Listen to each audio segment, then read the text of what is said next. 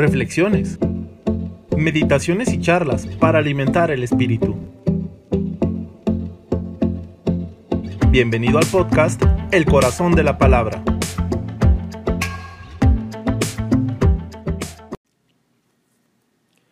Domingo vigésimo tercero del tiempo ordinario. Nos centramos en el capítulo 18 de Mateo, que es reconocido como el capítulo de la comunidad, porque brinda la enseñanza de parte de Jesús de cómo ha de vivir la comunidad. Y en este caso viene hoy presentado la corrección fraterna. El texto dice, en aquel tiempo Jesús dijo a sus discípulos, si tu hermano comete un pecado, ve y amonéstalo a solas. Si te escucha, habrás salvado a tu hermano. Si no te hace caso, hazte acompañar de una o dos personas para que todo lo que se diga conste por boca de dos o tres testigos. Pero si ni así te hace caso, díselo a la comunidad. Y si ni a la comunidad le hace caso, apártate de él como de un pagano o de un publicano. Yo les aseguro que todo lo que aten en la tierra quedará atado en el cielo, y todo lo que desaten en la tierra quedará desatado en el cielo. Yo les aseguro también que si dos de ustedes se ponen de acuerdo para pedir algo, sea lo que fuere, mi Padre Celestial se lo concederá. Pues donde dos o tres se reúnen en mi nombre, ahí estoy yo en medio de ustedes. Nuestro texto se divide en dos partes. Los primeros versículos se propone un itinerario de corrección fraterna y los siguientes recogen tres sentencias de Jesús. Analicemos cada una de estas partes. Ante un hermano que se ha separado de la comunidad por su pecado, hay que utilizar todos los recursos para que vuelva. La corrección fraterna se entiende como un proceso de búsqueda realizado con respeto y amor. El pecador es un hermano.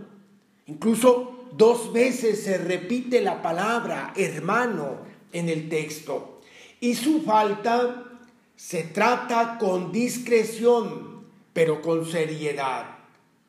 En la mentalidad bíblica el pecado de un individuo repercute en toda la comunidad. Tal vez por eso, en esta búsqueda aparece aplicada la comunidad entera. Primero a través de uno de los miembros, después con alguien más que sea testigo de la corrección y finalmente con la intervención de, todo, de toda la comunidad. Porque Dios no quiere que se pierda ninguno de sus hijos, quiere que los dirigentes de la comunidad y cada uno de sus miembros, antes de separar de la misma a alguien, deban seguir el camino de la corrección fraterna. Como en toda búsqueda, el trabajo puede culminar en éxito o en fracaso.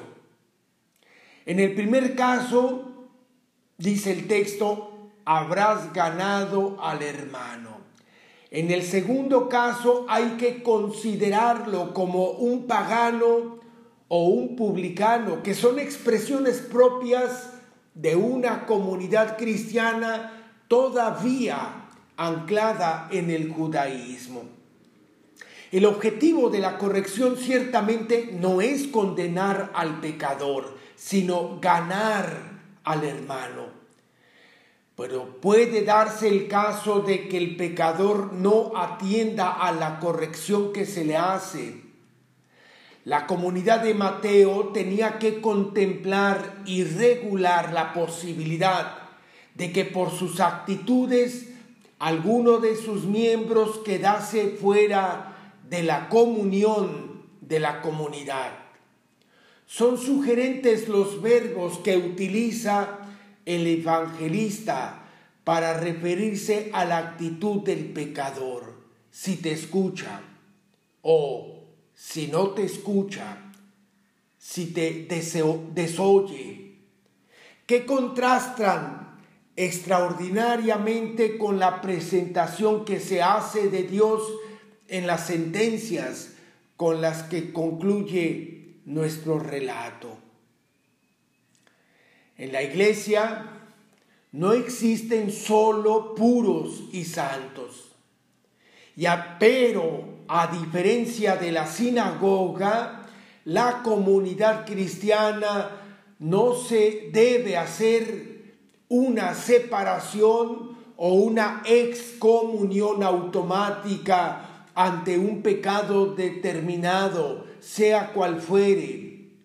El hermano que se da cuenta de la caída del prójimo debe dar el primer paso acercándose a reprender a solas al hermano. En el primer paso se trata de que la culpa permanezca lo más escondida posible y así se proteja el honor del prójimo. Si el prójimo cierra su oído debe hacerse una segunda tentativa llamando a varios testigos en vistas a vigorizar la advertencia y evitar el último paso. Si esta tentativa tampoco tiene éxito, el caso debe presentarse a la iglesia, que repite la advertencia con todo el peso de su autoridad. Nadie debe considerarse excluido hasta que se niega a hacer caso a la comunidad reunida. Y aún esta última decisión no es irrevocable, siempre quedará abierta ante el cambio de actitud del que se separa. Cristo resucitado está en medio de la iglesia. Y un comentario a esta segunda parte de nuestro texto. Esta, esta convicción de la presencia del resucitado en la iglesia es, es esencial para la comunidad de Mateo que presenta a Jesús como el Emanuel. Yo estaré con ustedes todos los días la presencia de Jesús en la comunidad, tal como se expresa en las sentencias, iluminan y, son de fundamental instrucción sobre la corrección fraterna. Los discípulos deben atar o desatar, retener el pecado o perdonarlo desde la autoridad de Cristo que está en medio de su pueblo. Y precisamente por eso su decisión en la tierra es corroborada por Dios en el cielo. De igual, de igual modo, cuando los discípulos se ponen de acuerdo en la tierra para pedir algo en nombre de Jesús, el Padre del cielo se lo concede. El verdadero poder de la comunidad reside en la oración. Este poder ilimitado de la oración se hace en la, en la misma línea de otras palabras de Jesús, pedid, buscad, llamad. Si los discípulos actuaran por su cuenta, no estarían en su mano ni atar ni desatar, su oración sería estéril. El pecador no quiere oír y se separa de su comunidad. Dios escucha y permanece unido a su pueblo. La búsqueda del hermano descarriado tiene su fundamento en el amor del Padre que no quiere que se pierda ni uno solo de sus pequeños. Jesús está presente en la iglesia.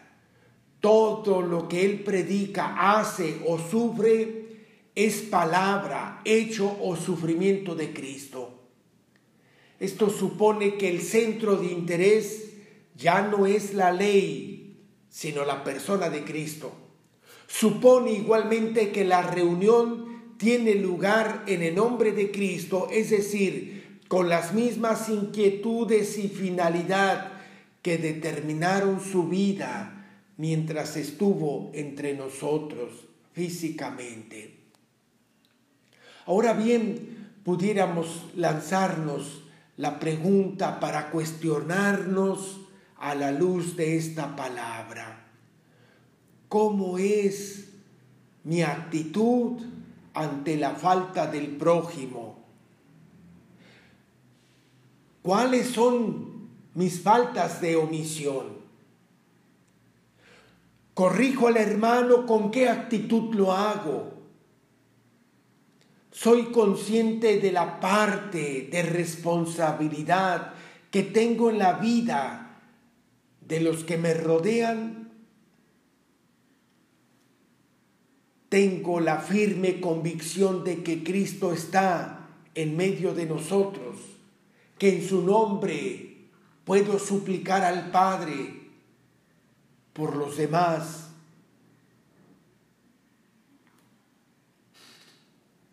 oración.